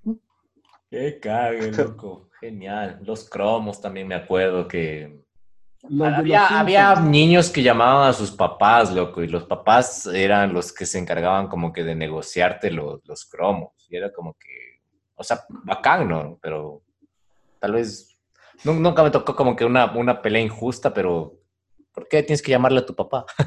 O sea, los, de lo peor que escuché con respecto a los cromos es que había gente, o sea, había profesores que les requisaban cromos a los alumnos solo para conseguir los que no tenían. Sí, loco. Ese es un nivel de corrupción que no ver- te pude superar en mi vida. Fue como, hijo de puta, la sociedad vale verga, así, mis 12 años, así. Ya, la sociedad vale verga, cabrón. Vivimos en una sociedad. La primera vez que viste corrupción en tu vida con los cromos. Y La primera que vez que yo vi corrupción en mi vida con los cromos. Oye, sí, loco, hay cosas que, que, que no se te pasan por la cabeza y, y como que ahorita le analizas y chucha, esto estuvo terrible, ¿no? Estuvo pésimo, bro. Y le llamas así a la profesora, "Ay, Jimena, ¿dónde está mi del mis SK8 cromos". de los Simpson? Oye, ese, el álbum de los Simpsons sí fue el boom de los álbumes, bro. Al menos de lo que yo me recuerdo hasta ahora, no ha habido un boom más grande que el álbum de los Simpsons. Todo el mundo. No sus tengo el álbum de los Simpsons. Todo el mundo y sus mamás estaban ¿Qué? intentando completar ese álbum. Y tenían unos stickers del puta de esos álbumes. El- esos stickers que eran transparentes. Sí, loco. El, el SK, había uno por, creo que por, por tantas páginas era como que una, por, por ejemplo, el skate. El skate era como que tres páginas y tenías un cromo que era del skate. Y era, ese sí. cromo era el SK8, el, el BART era el SK8. Y ese Ya. era, a, a menos aquí en el, eh, en, en el valle, valle. era difícil de conseguir, loco. No todos ¿Y tenían. era Panini o qué? Era Panini. Era sí. Panini, sí. ¿Y tienes, Lucho, este álbum? Yo ¿Tienen? Quiero Yo, yo, yo- es que completas el álbum y te dan un... Yo regalé. un ticket, loco, para y entrabas en un sorteo para no sé qué huevadas. Yo Creo completé. que era para ir a Orlando y no sé Sí. qué. O Play 1, Play 2, alguna cosa de eso. Ajá, era un sorteo. Y, y le completé y te tenga el álbum, el ticket, listo. Yo lo que quiero es el, el sticker del, del campamento Krusty, el Camp Krusty. Era, era Mm. un gran sticker, ¿verdad? Era un... Pff, Déjame ver si lo encuentro. A ver. No, Álbum. ¿por qué no tengo? Necesito tener ese álbum, bro. Me acuerdo que era, era con calavera, no sé qué, era, era un gran, gran sticker. No sé si lo tengo en el álbum, pero bro, Sí, pero sí me acuerdo. Sí me acuerdo de, de sticker bueno. qué, qué buen, qué buen álbum era ese. Tenía en realidad un montón de cosas del puto de esa mierda. O sea, ahorita, de hecho, si es que encuentro, podría terminármelo así como haciendo trampa, porque ya puedo imprimir mis propios stickers y pegarlos y ya. Pero en ese tiempo me comí verga de no haberlo terminado. Me faltaban como 90 de los 500, así. Es que era un, no sé. Después ya nunca le cogí el, el gusto a ningún álbum. Después solo sacaron los de los mundiales y decía, pero chucha, son tipos, bro. Y feos. Era Estás lo- coleccionando tipos. Qué homosexual, bro. ¿Qué eres gay? ¿Que acaso eres gay? el Sam Brannigan. Ah, Alguien podría resultar muerto. Fray Lila Bender. Muérase usted, viejo.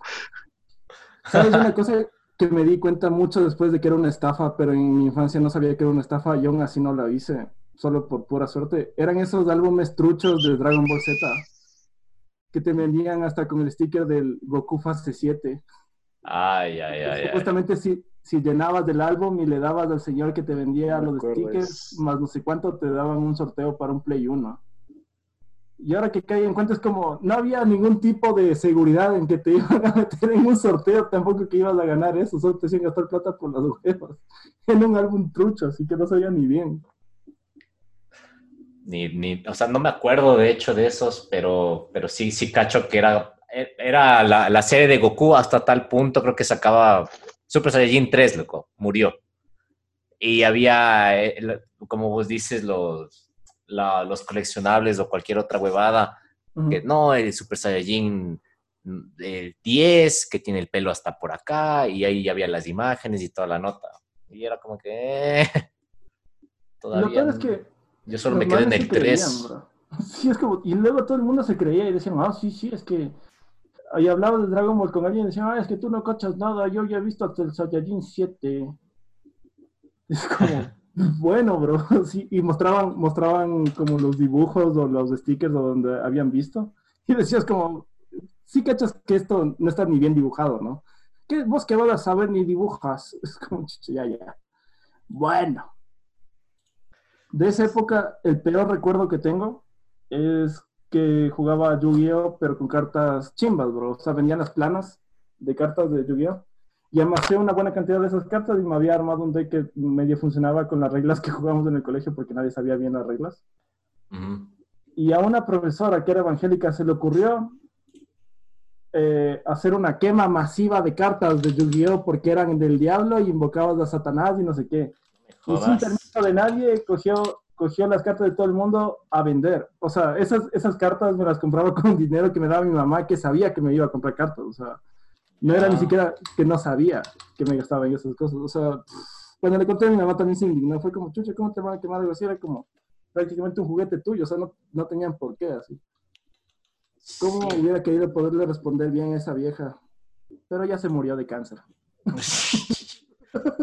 Pero ya se murió. Nunca tendrás esa oportunidad otra vez. Sí, tengo que conformarme con su muerte. Premio consuelo. ¿Te acuerdas de... Vos tenías del Play 1, ¿no? Yo tuve el Play 1. Ah, todavía tienes. No, lo tuve, o sea, lo tengo, pero está retirado, bro. Esa cosa ya está más muerta que la muerte. Para eso me bajo un emulador y juego en la compu. Exactamente, como he hecho, como he hecho estos últimos años para los que, las consolas que no tuve. Y yo, chucha, yo nunca tuve un Play, loco. Yo me acuerdo que el único Play que tuve fue el 2. Y, y en el 2 me prestaron porque no, no, no le chipié y, y mis vecinos me prestaron Resident Evil, loco, y otro juego más, no me acuerdo. ¿De Play 2? Ajá, me, me prestaron Resident Evil Código Verónica. Y había Ah. también este, este canalzazo, loco. Vos sabes, el, el canalzazo de, de los juegos. Era el... O sea, que tenía tanto potencial. Y yo siempre veía, y creo que vos también, se llamaba Juega Conmigo. Juega conmigo, era el, era el programa, el canal era el 25 o el 26, por ahí era uno de esos. Pero sí, lo recuerdo, esos manes son leyendas, bro. ¿Qué será de la vida de esos cabrones? No tengo ni idea, loco. Ojalá, ojalá nos escuchen y, y quieran venir. Pero era, qué bacán, loco, qué bacán que era. Yo veía, o sea, eran los torneos de Smash, eran los gameplays de Resident Evil, y de ahí, o sea, me acuerdo del, del juego después del código Verónica. Sí, ahí- los, los torneos de Smash eran violentazos, bro. Y los, los gameplays, mm, además del Resident Evil 3, no recuerdo cuál otro hicieron. Pero era como ver, o sea, la televisión siempre era como algo que tenían espacio para ideas gente grande, así. O sea, nosotros éramos chamos, guambras y lo que sea, y nos ponían caricaturas y nada más.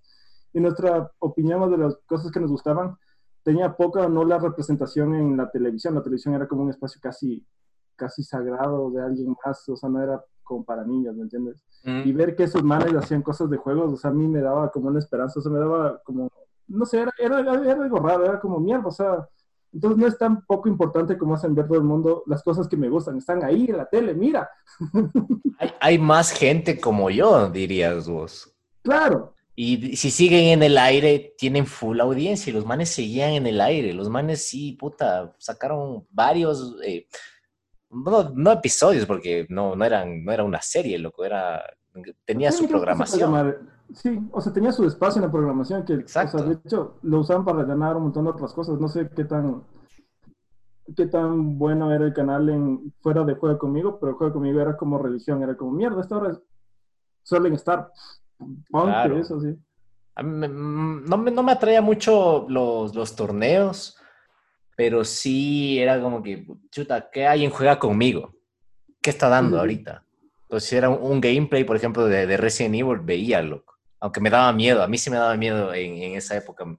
Eh, me prestaron el juego, era, y, iniciaba, tú inicias como la, ¿qué, ¿cómo se llama? La, la, la Redfield, ¿no es cierto? Y, y estás en el Ah, cementerio, loco. Estás en una Ah, prisión sí, sí, y pre- prende el encendedor y ya como que, bueno, ya está fresco, inicia fresco, pero sales y hay un cementerio, loco, y empiezan los zombies. Y ahí apagué, loco. Apagué, nunca, no, no le terminé a ese juego porque, bueno, esa me daba miedo, pues ya nada. Mejor veía el, el gameplay de Juega conmigo. Y como no, no podías como que siempre ponerte al, de ley te perdías un episodio y cuando y vos sabes, te, te, pierdes un episodio de esos, ya, ya perdiste, loco. No es que puedes regresar, volver a ponerle play, ya te lo perdiste.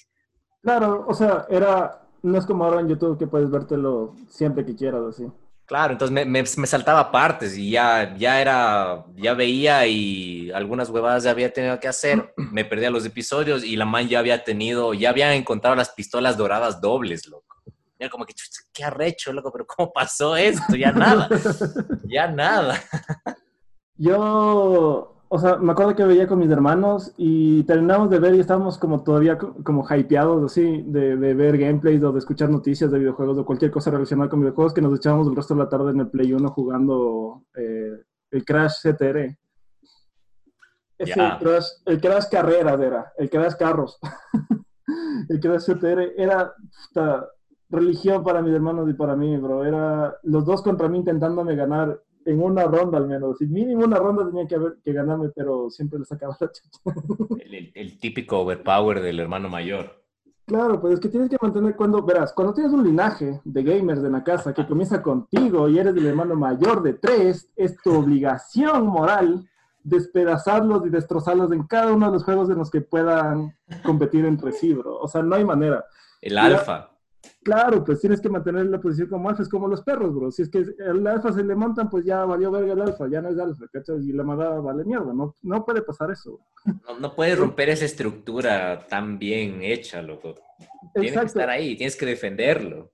El peor envicie que hubo en la casa eh, con respecto, porque habían marcadores y habían como la tabla de marcadores de ahí, o sea, de puntuaciones, quiero decir, fue con el Guitar Hero. Y tú viste, cuando viniste a mi casa a jugar y cuando ya me vendiste la guitarra y todo eso, tú viste que tenía, que las puntuaciones siempre era el nombre de uno de mis hermanos y cinco nombres míos de arriba.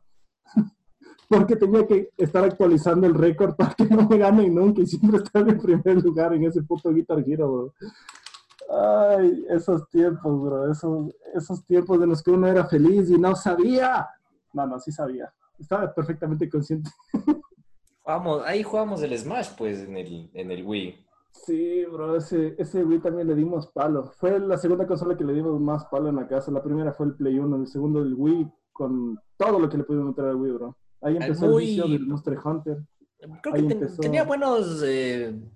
Es que era el, el mando, creo yo, ¿no? El hecho de que tenías que moverlo para jugar los diferentes eh, juegos que tenías a tu disposición. Creo que había uno de bolos, arquería, entonces era full novedoso, ¿no? Bien versátil, se podría decir.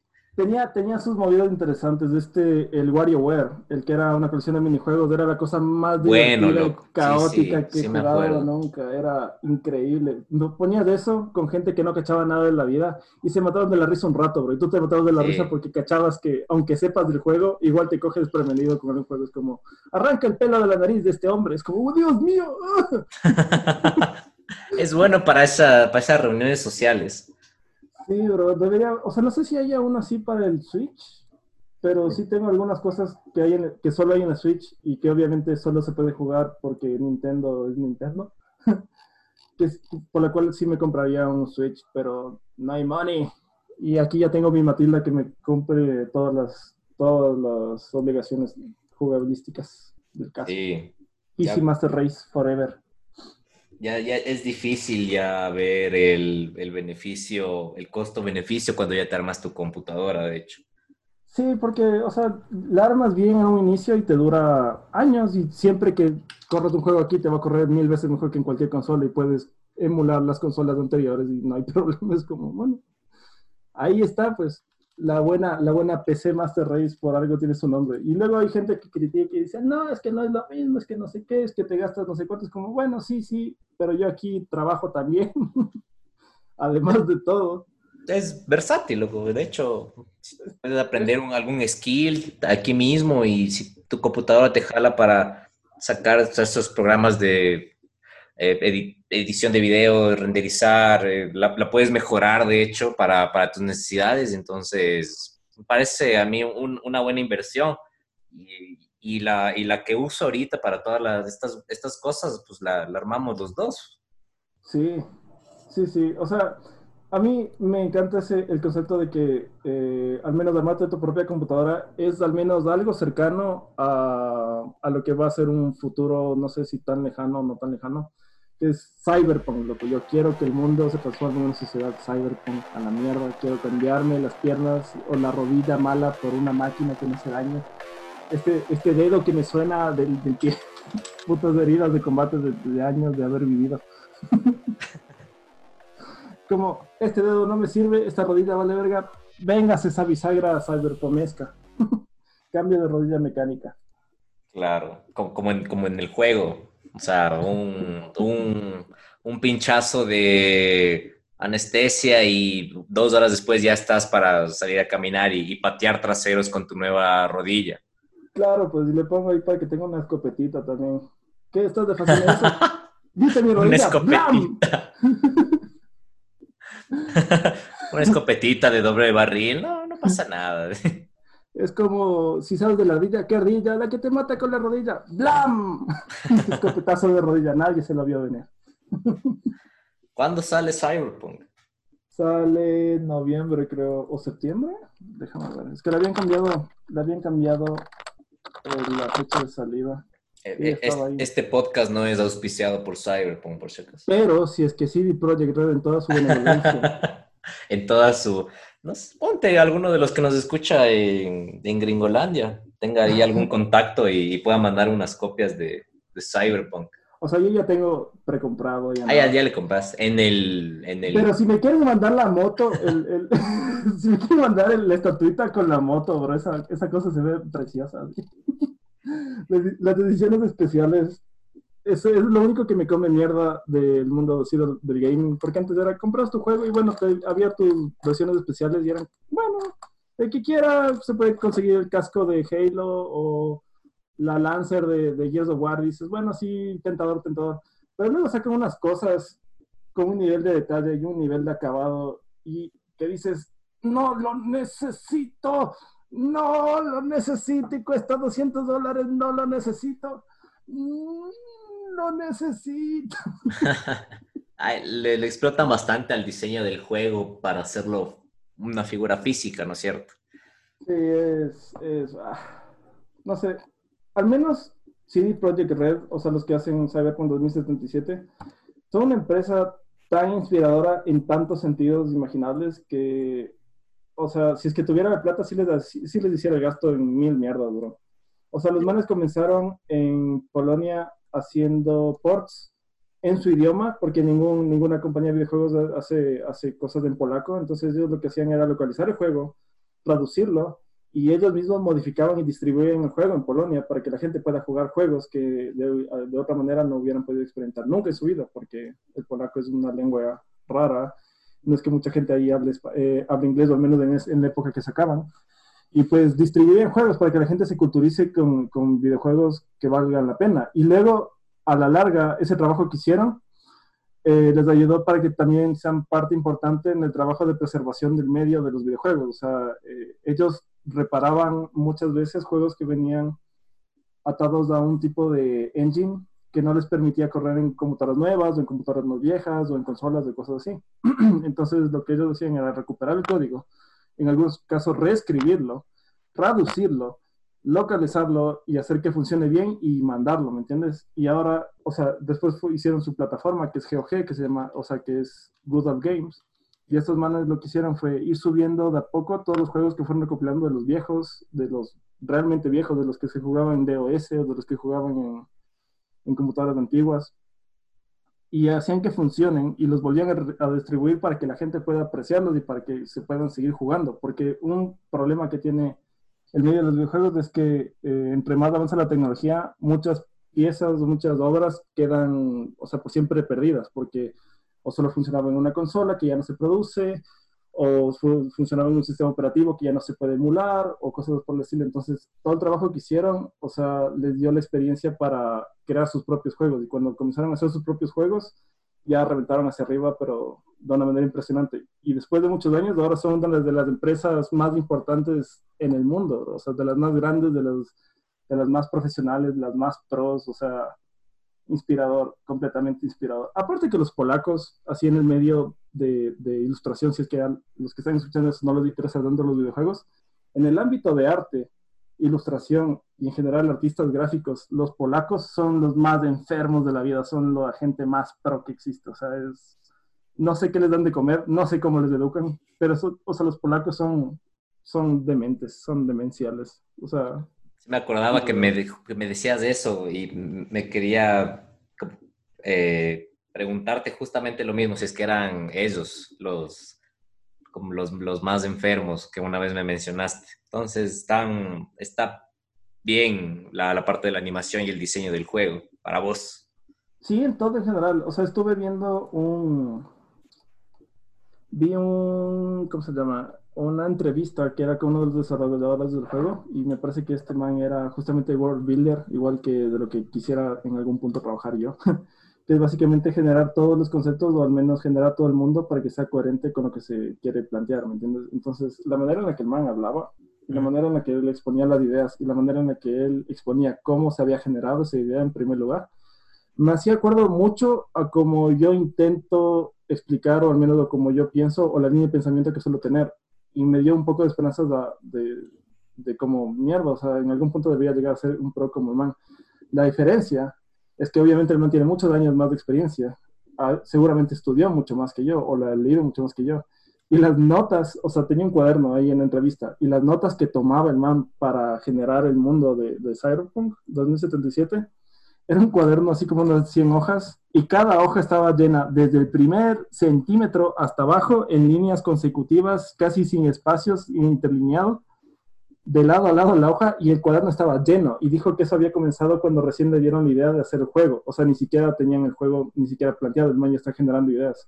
Y ese es un nivel de maestría que sí quisiera llegar a, hacer. O sea, porque me han hablado de cómo interactuaba un sistema con otro, de que si la sociedad es así, cómo se desarrolla, se desarrolla, ah, desarrolla la tecnología por otro lado, si es que tiene este, esta tecnología aquí, cómo repercute eso en la sociedad. O sea, son muchas cosas que uno, eh, siendo un novato como yo, puede comenzar a entender, pero que mucha gente no entiende cómo es de un trabajo muy, muy necesario para generación de obras en general. O sea, si es que haces una película que esté basada en ficción, necesitas obligadamente eh, poner reglas en el mundo en el que transcurre esta obra. Entonces, esta historia se transcurre en un mundo en donde existen mutantes. Ok, entonces existen mutantes. ¿Qué tipo de mutantes?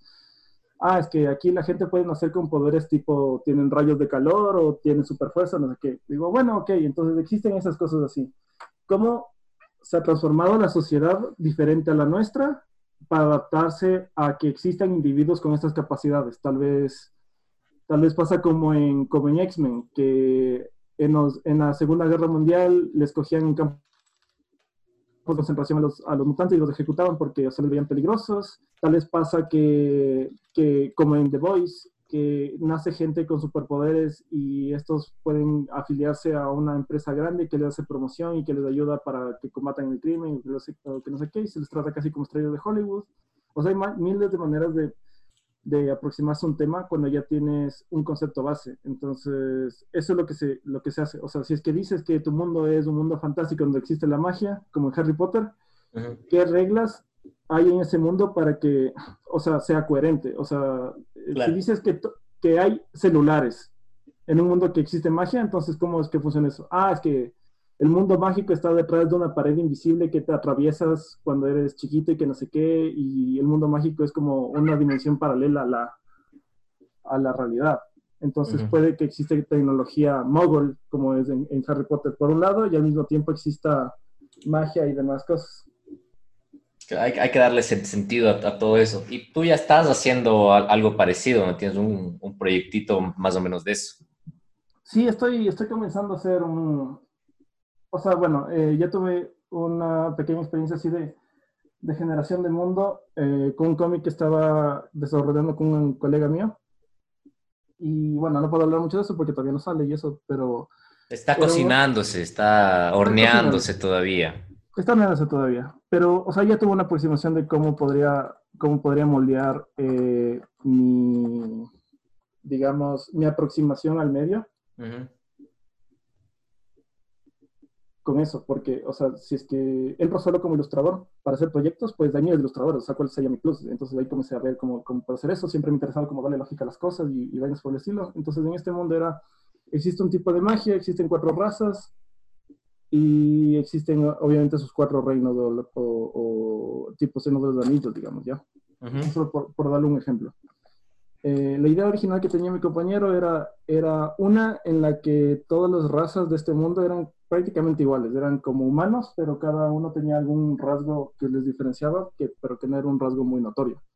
Y desde ahí yo dije, no, pues, o sea, si es que son cuatro razas de un solo planeta, o sea, ¿cómo funciona eso? Eh, si dices que estos tienen poder de tierra, digamos, o sea, que manipulan la tierra, o sea, tal vez no se ven como humanos, tal vez se ven como, como o sea, tal vez son más musculares, tal vez, tal vez tienen escamas que parecen rocas en su piel, ah, que estos son de electromagnetismo, ah, tal vez estos manes son más como aves, tal vez son más ligeros, tienen no sé qué, y se fue desarrollando tanto que el man me agregó al proyecto, porque esto era, o sea, todo lo que te cuento es previo a que me agregue el man al proyecto. Cuando me escuchó con todos estos videos, dijo, no, o sea, vente para acá, eh, revisemos todo lo que ya lo que tenía hecho y vemos que se, que se corrige o que se aumenta o que, o que se hace. Y ahí es cuando comenzó a entender un poco más de lo que, se, de lo que yo en lo que ya hacía antes o con mi modo de pensar o de ver las cosas, podía aplicarlo en un ámbito laboral un poco más creativo, digamos.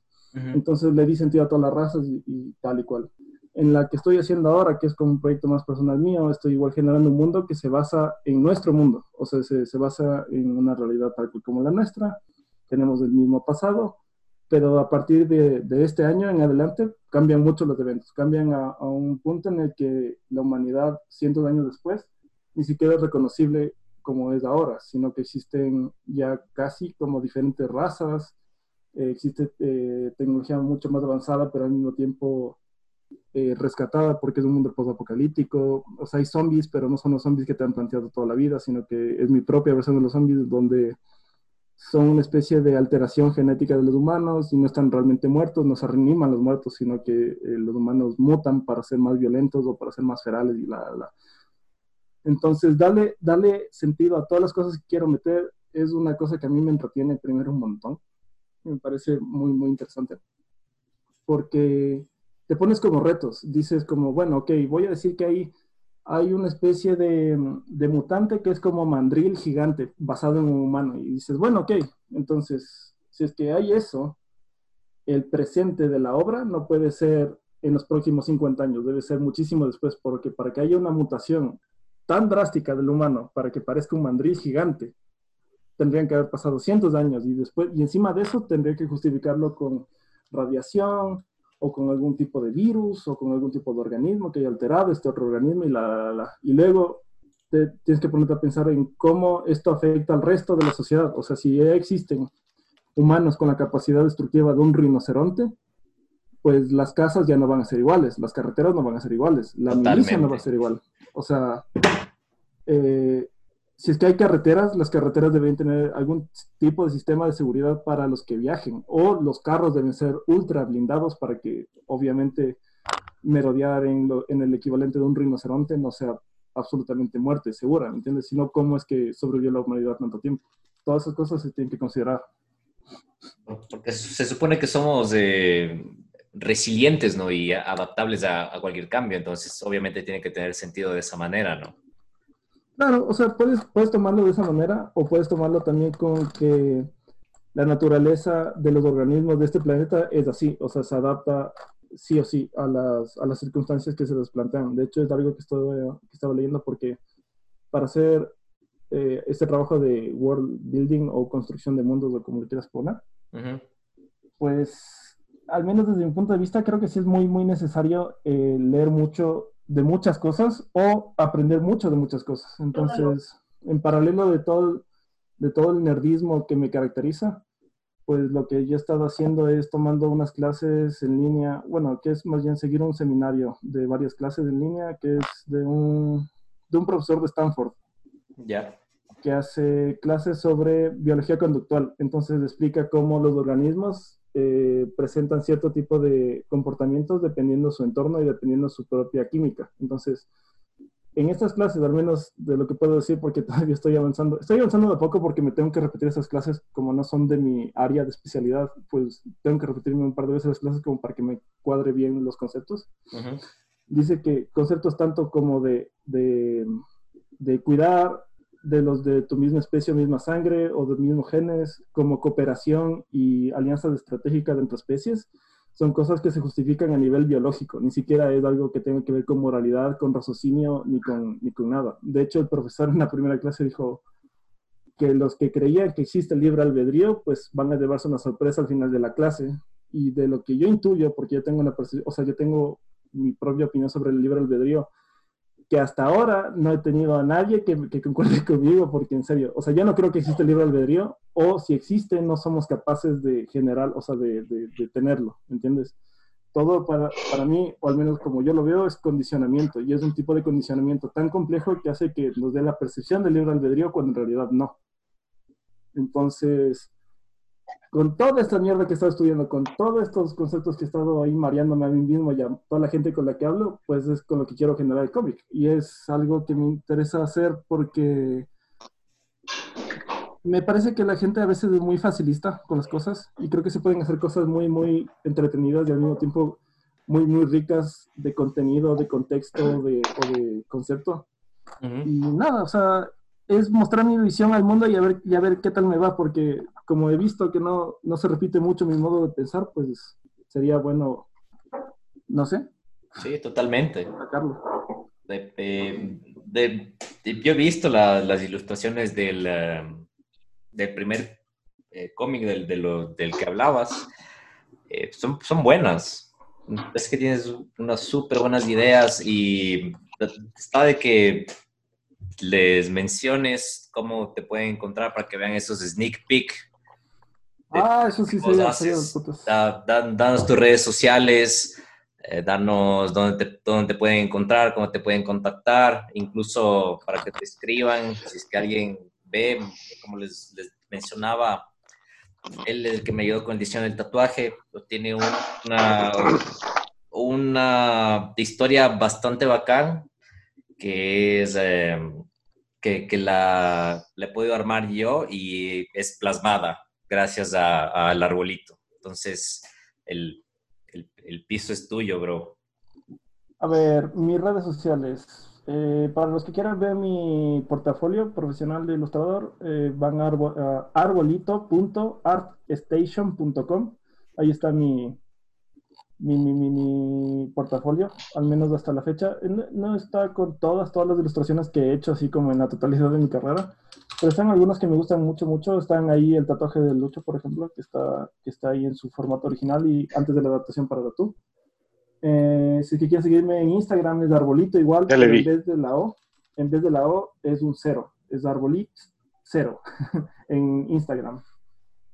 Y sí, básicamente son las dos redes que manejo. En el Instagram subo más que nada historias, pero estoy esperando a tener un poco más de portafolio para ir subiendo ya más constantemente, justamente para hacer promoción al nuevo cómic y eso, porque ya me alié con un panita que tiene buenas ideas y quiero ver cómo sale eso. Pero los que quieran verme en, Instagram, pues ahí, ahí estoy. Tienen un par de ilustraciones buenas también, un par de fotos mías de las que no salgo también, pero bueno, todo chill, todo chévere. Y bueno, eso, eso, eso. No sé. Genial, ¿De, qué más se puede, ¿De qué más se puede hablar? Muchas gracias, por cierto.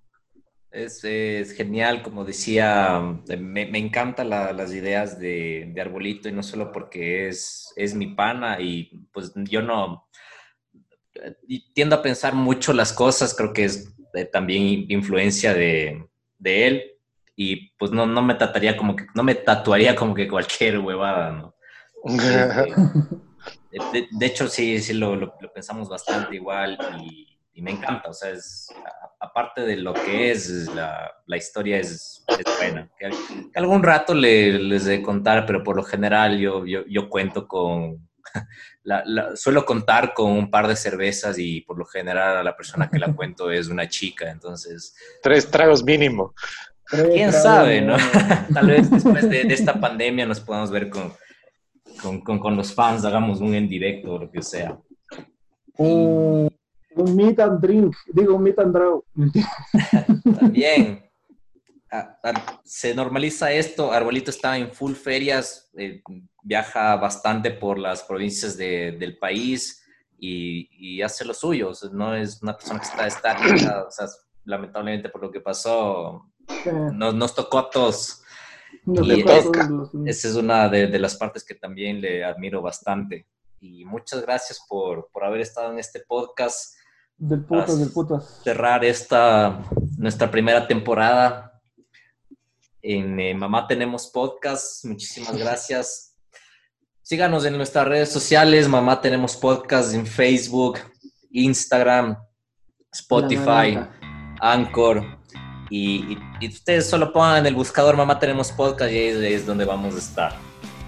espero, espero estar invitado una próxima vez. Ha sido un placer, caballeros. Y ya saben, mis redes sociales. Gracias, Arbolito. Disfruten, Muchísimas gracias. Excelente podcast nuevamente en mi. gracias. es el mejor podcast que hay, loco.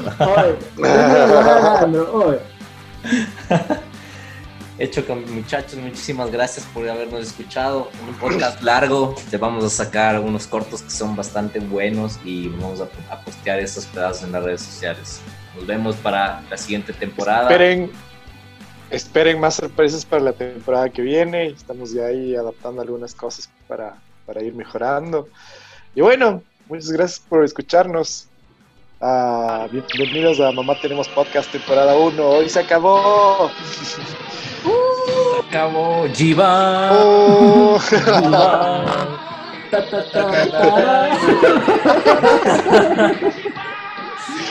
Nos vemos. Nos vemos.